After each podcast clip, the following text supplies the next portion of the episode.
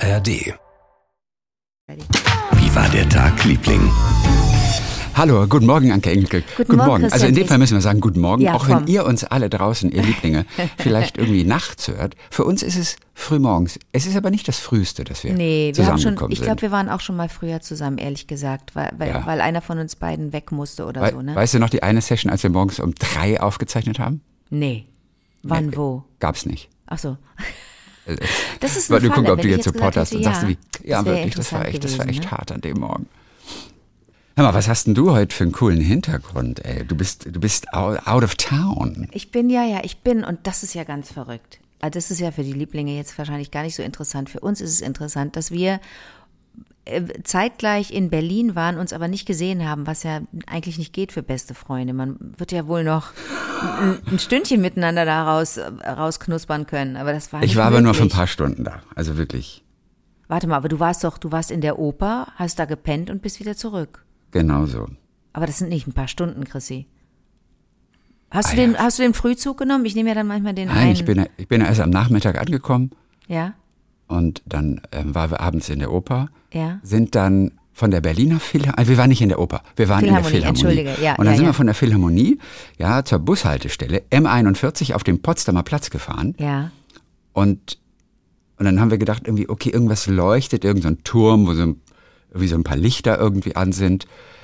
Und dann wussten wir nicht, was das, was das ist. Und denken wir, ist ja ganz komisch. Und dann gingen wir da hin und plötzlich denken wir, boah, auf dem Boden, ey, voll cool. Lauter Blumen auf dem Boden. Wow, das sieht voll so Flower Power 70 Jahre. Das sieht total krass aus. Und erstmal sahen wir nur diesen kleinen Fleck auf dem Fußboden. Und ihr hattet, man hatte euch was in den Drink getan. Nein, und da standen auch viele Leute mit uns rum, aber immer wieder Platz am Boden, dass man so diese Blumen sehen könnte. Und, ach krass, irgendwie so ein paar Projektionen auf dem Boden, ist ganz cool. Und dann drehten wir uns um und es war alles voller Blumen. Alle Menschen, ein paar Gebäude mit, ich glaube, Motiven von Alice im Wunderland. Du, du hast die Bilder gesehen, Die ne? Bilder sind so schön. Und man kann das Wirklich? richtig spüren, wie schön das gewesen sein muss. Und wir haben fotografiert, auf Teufel komm raus, weil alles, alles, alles in, äh, in, in, Blumen getaucht war. Und das Lustige ist, du hast es nicht gesehen in dem Augenblick, wo du auf den Projektor hinzugelaufen bist. Erst, wenn du dich umgedreht hast. Und das war das Festival of Lights am Potsdamer Platz. Und es war einfach komplett irre. Wie so ein LSD-Trip, den ich noch nie gemacht habe. Genau. Ja, So ist also ich stelle in dem wahrscheinlich. Blog stelle ich einfach mal ein paar Bilder rein. Okay, Äh, okay. Dann könnt ihr euch das anschauen. Auf jeden Fall, das Faszinierende war, du gehst dahin und es fällt dir nichts auf. Und dann stehst du da und es fällt dir erstmal nichts auf, außer diese Projektion auf dem Boden. Und dann aber dieser Moment, oh, weil wir stehen mittendrin in Megaprojektion. So, davon genug. Das war ein lustiger Freitagabend. Zwei Punkte dazu. Das bedeutet ja, dass, dass Berlin versucht, da den Potsdamer Platz irgendwie zu pimpen und irgendwie zu schauen, dass der attraktiv ist, denn das ist so eine tote Hose, der Potsdamer Platz. Ich kenne den von der Berlinale, da ist da immer richtig was los.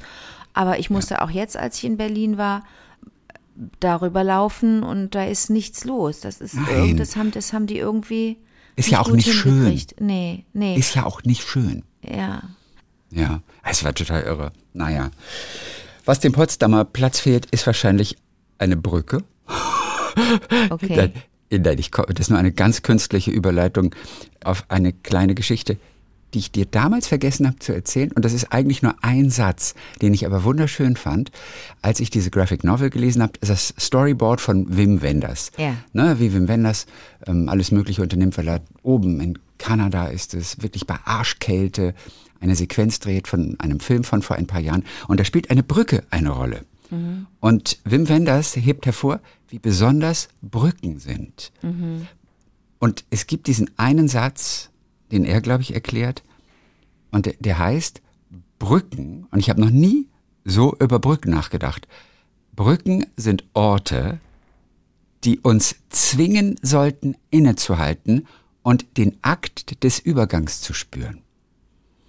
Was für ein kluger Satz, weil das so ein, weil das so oft vorkommt im Leben, dass wir, dass wir, ähm, dass wir Entscheidungen überdenken und diskutieren und dann etwas nicht machen und sagen, nee, nee, nee. Und wie oft gehen wir über Brücken und es fällt uns nicht schwer. Nein, überhaupt nicht. Und, und er hat mich echt zum Nachdenken gebracht. Und und ich dachte, was für ein cooler Satz. Weil er wollte einfach nicht nur eine Brücke, ist nicht nur eine Brücke. Für so Ja. einen Filmemacher, Ja. der natürlich eine Kameraeinstellung sucht, hat eine Brücke eine besondere Bedeutung. Ja. Der sieht eine Brücke anders. Und ich finde das irre, ja, wenn man über eine Brücke geht, dass man einfach mal ja über den Akt des Übergangs nachdenkt, was auch immer das heißen soll. Aber Ach so, habe ich das uns falsch? zwingen sollten, Habe ich das falsch interpretiert jetzt? Eben meine Interpretation ist ganz klar. Guck mal, wie leicht es uns fällt, über Brücken zu gehen und scheinbare Hindernisse zu überwinden. Sei es ein Tal, sei es Wasser, sei es eine Gefahr. Wie leicht uns das von einem Land ins andere zu gehen.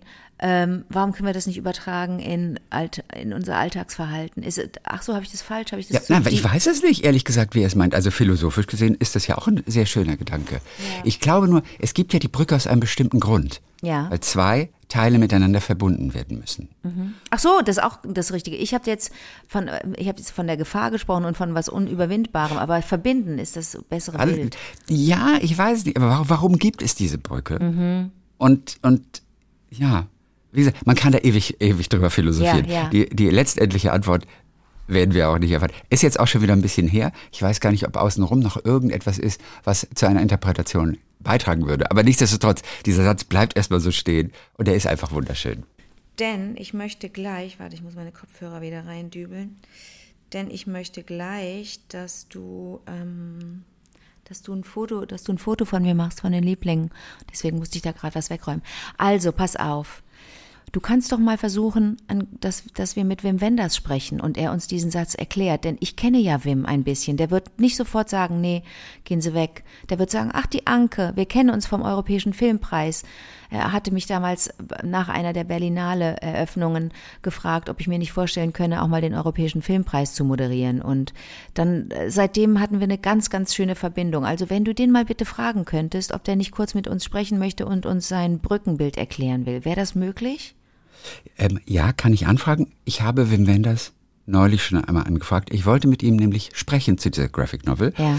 Ähm, Es war aber gar nicht so einfach herauszufinden, wen man kontaktiert. Ich habe dann seine Firma angeschrieben, habe nie von ihnen gehört.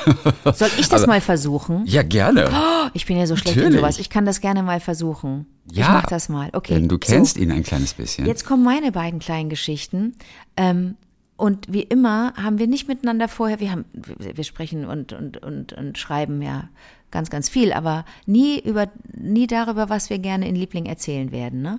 Aber das, was ich dir jetzt erzähle, hat damit zu tun. Das gibt's nicht, denn ich habe das erste Mal in meinem Leben eine richtige Spreefahrt gemacht, so eine Touri-Tour mit so einem Ja. Boot, ne? Ja, Und äh, das war auf der, auf der Washington-Seite vom, vom Bahnhof, vom Hauptbahnhof in Berlin ging es los und da haben wir uns getroffen und es waren auch ein paar Menschen dabei, die noch nie in ihrem Leben in Berlin waren und Berlin kennenlernen wollten und da war diese kleine Bootstour genau das Richtige. Wir hatten schon von mehreren gehört, dass man aus der Perspektive Berlin so ganz anders erlebt und Chrissy, das ist nur im Grunde nur ein Satz, aber auch den muss ich dir sagen, den haben wir dort gehört, erst auf Deutsch und auf Englisch im Rahmen dieser Tour. Und das war, was für ein Klischee, das war schwäbisches Deutsch. Also der, der Mensch, der uns das alles erzählt hat, war ganz klar nicht aus Berlin, sondern äh, hatte einen schwäbischen Hintergrund.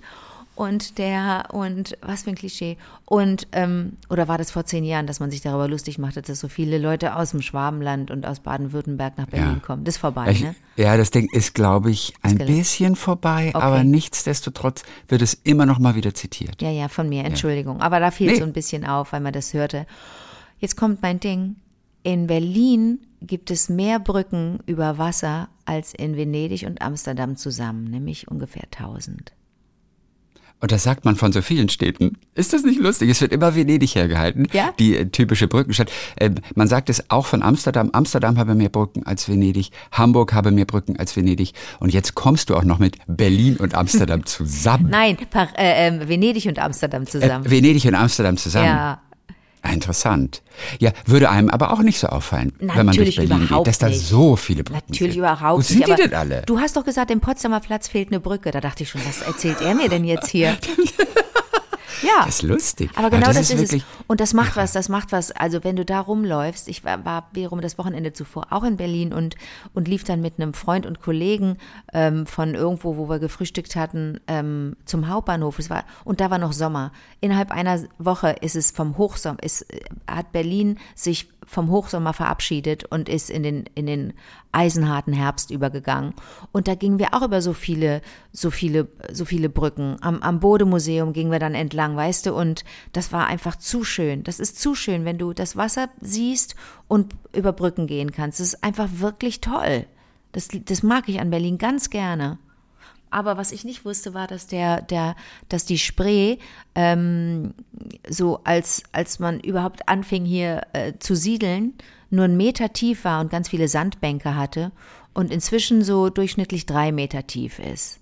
Da hat sich einiges getan, da ist ein bisschen ausgebuddelt worden und äh, die Sandbänke sind weg und so. Aber ein Meter Tiefe, und das hörten wir, während wir auf diesem Kahn, äh, Kahn schipperten, ein Meter Tiefe kann man sich einfach nicht vorstellen, das ist ja gar nichts. Das ist ja Pipi, weißt du? Also, ich, ähm, ich habe dir schon vor bestimmt zwei Jahren, war das, ist das zwei Jahre her? Ich habe dir vor zwei Jahren erzählt von Simone Biles. Klingelt da wieder was bei dir? Ja, Simone Biles, mhm, weiß ich grob, mhm, die Simone Biles. Die auch, nee, Moment mal, die hat nicht, oder turnt die wieder eigentlich? Die hatte ja so furchtbare Probleme psychischer Natur und ist dann auch während des Wettkampfs ausgestiegen die turnt und zwar so, dass sie Weltmeisterin geworden ist in Antwerp. Richtig. Äh, in, und ähm, ich habe ein paar Interviews mir angesehen, weil ich das, weil ich die faszinierend finde. Und du darfst nicht vergessen, das wurde auch in diesem einen Interview so deutlich. Das ist eine Turnerin, eine, eine nordamerikanische Turnerin, ähm, die mit 16 vor genau zehn Jahren das erste Mal in Antwerp äh, an so einem Riesenwettbewerb teilgenommen hat und ist da hingereist und hat gesagt, oh, ich treffe da meine Idole, äh, meine amerikanischen Kolleginnen und das wird so schön, äh, äh, mich inspirieren zu lassen von denen. Und dann gewinnt die da einfach alles und haut alle weg und steht auch auf dem, auf dem Treppchen neben, neben Kyler, die sie, die sie so, die sie so bewundert und ist aber selber die Erste geworden. Und ähm, da ging ihre Karriere so richtig steil, da war sie 16 und jetzt genau zehn Jahre später kommt diese inzwischen junge Frau mit 26 zurück nach Antwerp und ähm, heißt es Antwerpen? Ja, Antwerpen. Ich sage immer. Also auf Ant Deutsch Antwerpen. Entschuldigung, das ist ja völlig Quatsch. Ja, aber wie heißt es in Niederländisch? Ist es Antwerp? Das weiß ich nicht. Ich habe es nur jetzt auf Englisch so oft gehört, dass ich dachte, es heißt Antwerp, Antwerp. okay. Ja, was ein Quatsch.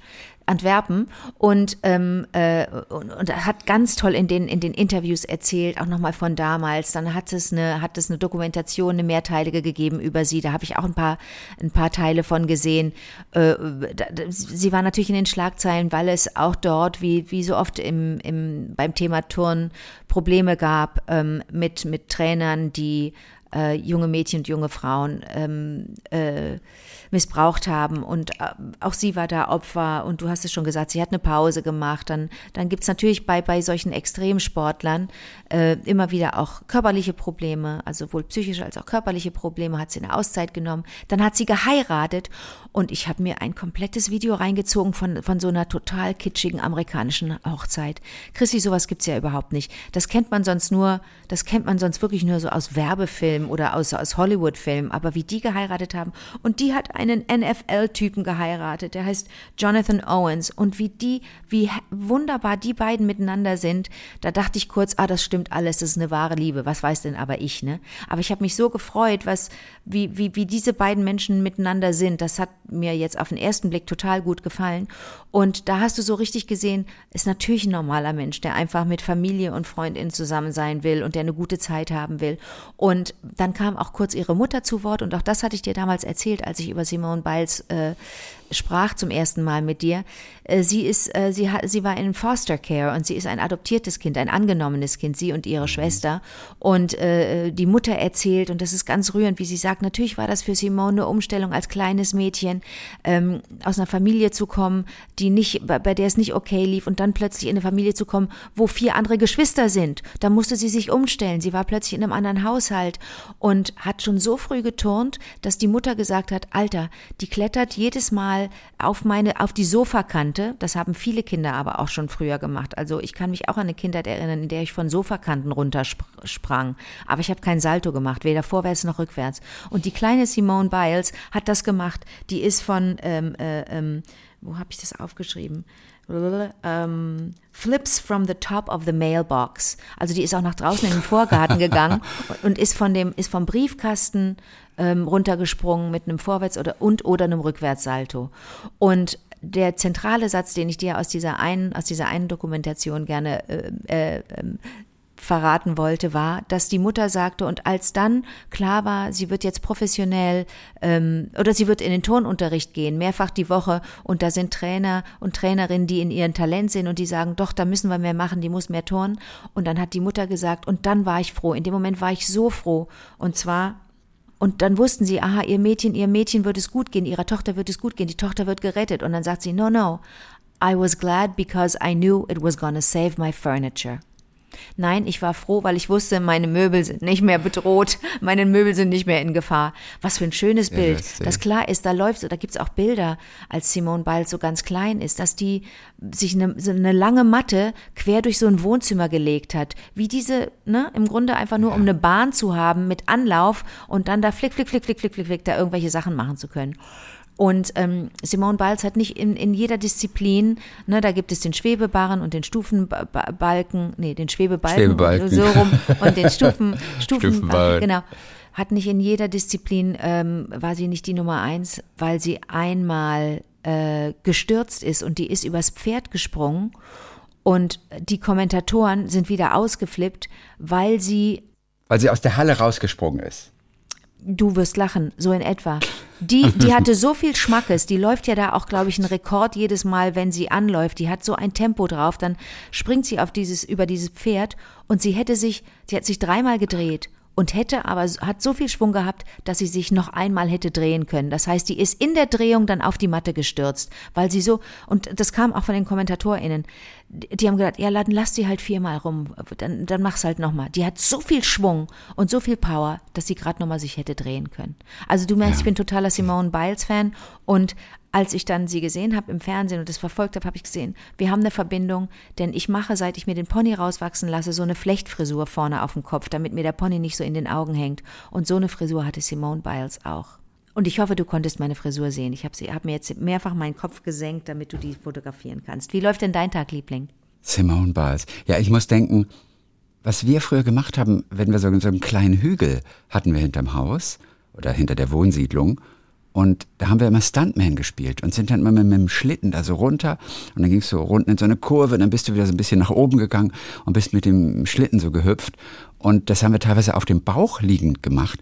Und ganz ehrlich, wenn ich das bei meinem Kind sehen würde, ich würde einfach nur Angst haben und ich würde es ihm verbieten. Wir waren nur etwas weg von zu Hause, es konnte keiner sehen. Aber wir haben einfach Stuntman gespielt. Du bist als Kind so dämlich eigentlich. Es hätte auch schief gehen können. Ich glaube, du spielst ganz schön oft mit deinem Leben als Kind und du machst einfach wirklich. Ist das Ja, nicht komisch, dass das nicht, dass das in, in traurigen, Ja. seltenen Fällen schief geht, aber dass wir, dass viele das überleben?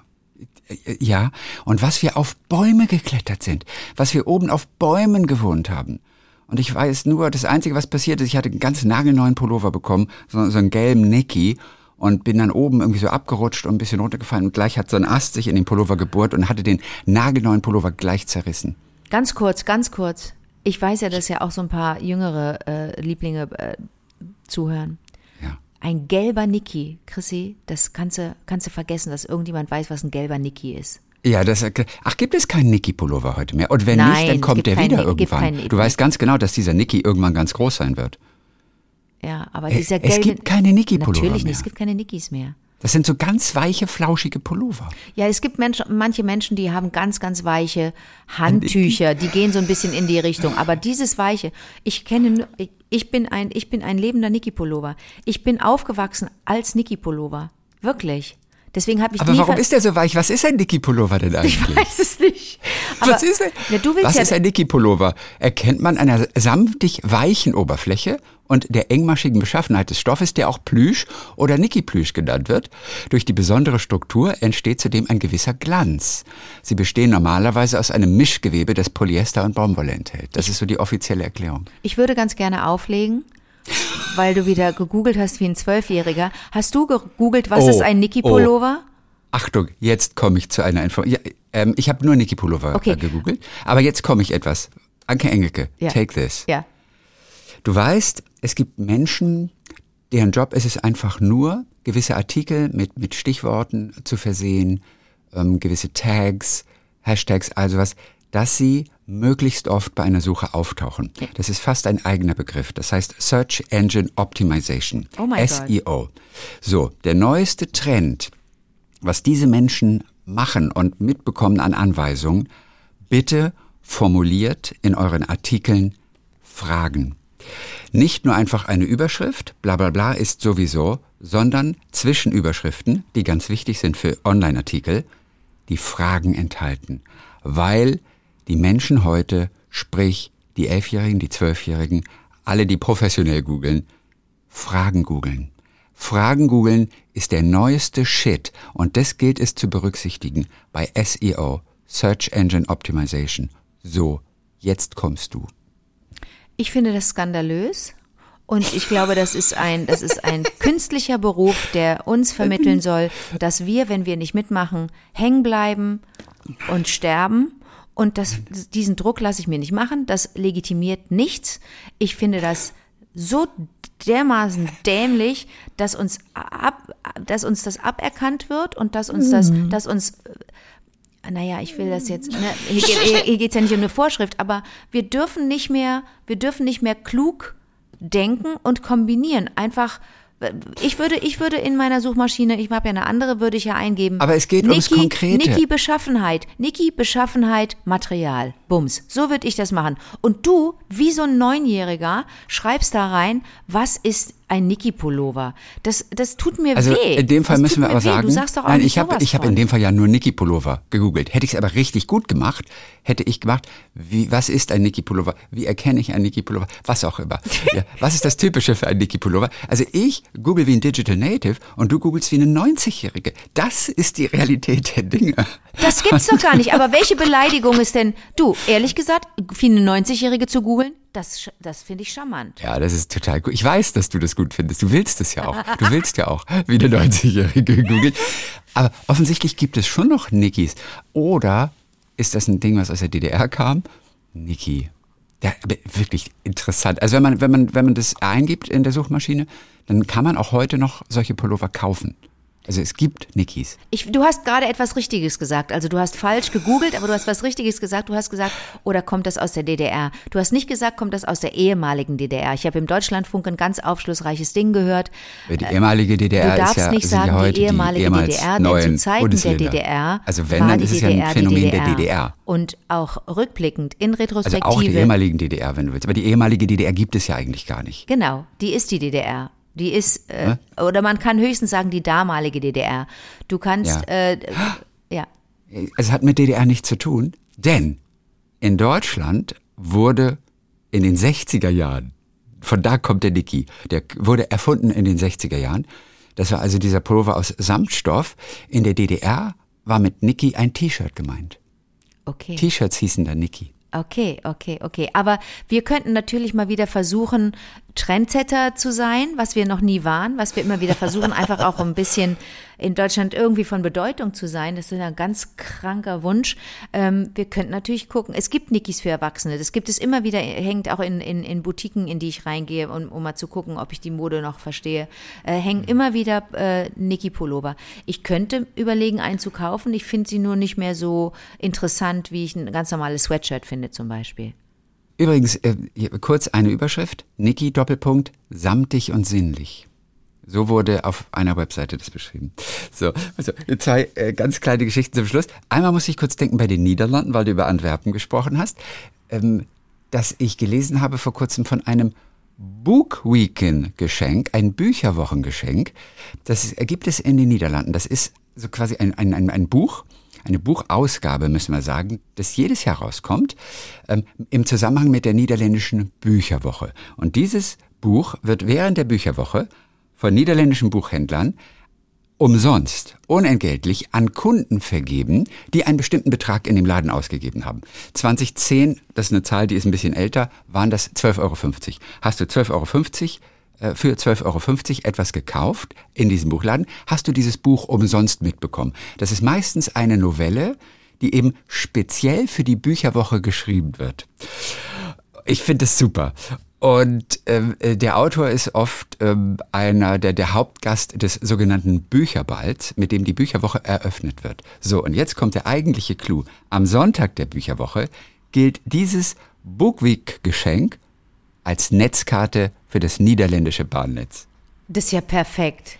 Ist das nicht einfach nur genial? Ja. Das, das Bookweek-Geschenk, ich habe es falsch ausgesprochen. Und vor allen Dingen, vor allen Dingen äh, ist ja ist ja Antwerpen Belgien, aber für welches Land, für welche Stadt oder welches Land gilt das jetzt? Das habe ich nicht verstanden. Für die, für die Niederlande. Niederlande, okay. Hat die- Antwerpen für- hat nichts damit zu tun. Antwerpen ist, Na, für, für, ist die, für die Belgien. ganzen Niederlande, ja, wir haben ein paar Verbindungsprobleme heute, deswegen hast du das äh, gerade nicht gehört, aber ja, für die ganzen Niederlande, das ist die niederländische Buchwoche. Ich finde das eine, eine wunderbare Idee. Ich finde, ich finde das wirklich großartig. Naja, so, und ähm, du bist ja auch am Bundestag vorbeigefahren, oder? Als ihr die Spreetour gemacht habt in Berlin? Ja, na klar, das war ganz wichtig. Also äh, es wurde alles genau beschrieben und äh, den Bundestag äh, aus, der, aus einer anderen Perspektive zu sehen hat Spaß gemacht und den Zusatz zu hören von äh, dem Menschen, der uns alles erklärt hat, dass wir glotzen können, wie wir wollen. Wir werden keine PolitikerInnen sehen, denn äh, höchstens könnte es sein, dass hier und da mal jemand am, am, am Fenster sitzt und einen Kaffee trinkt, aber die Wege zwischen den verschiedenen Gebäuden, die verlaufen alle unterirdisch. Ja, man fährt auf jeden Fall vorbei an den Regierungsgebäuden, an den Abgeordnetenhäusern auf dieser Spree. Und äh, anlässlich deiner kleinen Fahrt möchte ich dir nur eine kurze Geschichte noch zum Schluss mitgeben, die ich neulich erst gelesen habe. Ich hatte vorher von dieser Geschichte nicht gehört. Und zwar der erste Auftritt einer Frau mit Hosen im Bundestag. Wie schön! Und äh, was für eine Story. Pass auf, wir gehen lange zurück. Es ist ähm, 70. Willy Brandt ist damals Kanzler. Es ist eine Zeit, in der die Studenten rebellieren, die Kommunen äh, sind ganz groß in Mode. Es wird freie Liebe gepredigt. Ja, Frauen ähm, äh, verbrennen ihre Büstenhalter. auf den Illustrierten sind teilweise nackte Frauen zu sehen und so weiter. So, pass auf. Aber am 15. April 1970 im vorigen Jahrhundert gab es eine SPD-Abgeordnete und die hieß Lene Lotte von Bodmer. Ich liebe alleine den Namen. Lene Lotte zusammengeschrieben. Die ist 54 Jahre alt, Mutter von sechs Kindern. Sie betritt den Bundestag und ein ganzes Land hält den Atem an, denn sie trägt einen Hosenanzug. Es kommt zu einem Aufruhr im Bundestag. Alle Pressefotografen fotografieren sofort diese Frau. Nach der Was? Sitzung sprechen alle von Frau von Bodmer, von ihren beigefarbenen Hosen und natürlich einer, einer, einer hochgeschlossenen Kostümjacke, die dazu passt. Die Männer, alle natürlich in Anzug und Krawatte, sind entsetzt, aber sie sind hilflos. Carlo Schmid von der SPD sieht die Würde des Hauses verletzt. Ja, Bundestagsvizepräsident Richard Jäger heißt er damals von der CSU sieht die Würde der Frau verletzt. Dürfen denn Frauen mit Hosen ans Pult? So, wie kam es zu dieser Geschichte? Schuld war letztendlich dieser CSU-Typ Richard Jäger selber. Denn der hat sich damals äh, sehr stark und unermüdlich für die Todesstrafe eingesetzt, wurde auch Kopfabjäger genannt. Und er kündigte einige, einige Wochen vorher, kündigte er im Kollegenkreis an, es würde, er würde niemals einer Frau erlauben, den Saal in Hosen zu betreten, geschweige denn eine Rede zu halten. So, dann hat die Bundestagsvizepräsidentin, das war Lieselotte Funke von der FDP damals, beschlossen, jetzt erst recht. Eine Frau in Hosen muss her. Sie selber wollte aber nicht, weil sie sprach von Figurproblemen. Deswegen hat sie gesagt, das muss jemand anders machen.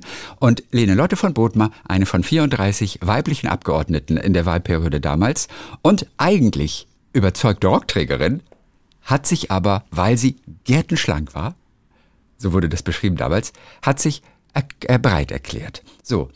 Und ein halbes Jahr später, und das war der 14. Oktober 1970, hält sie dann tatsächlich ihre erste Rede. Ähm, und zwar, als sie dann zum zweiten Mal diese Hosen anhatte. Der Saal hat getobt. Es gab Zwischenrufe von allen Seiten. Einer schreit, die erste Hose am Pult. Ne, weil jetzt hat sie eine Rede gemacht. Und das hat für so viel Aufsehen gesorgt. Sie war dann noch bis 1980 Mitglied des Deutschen Bundestags. Ähm, der Hosenanzug war stets ihr Markenzeichen, was sie aber überhaupt nicht wollte, denn eigentlich hat sie Röcke geliebt und hat sich nur für diese Aktion zur Verfügung gestellt. Ist das nicht eine mega Story?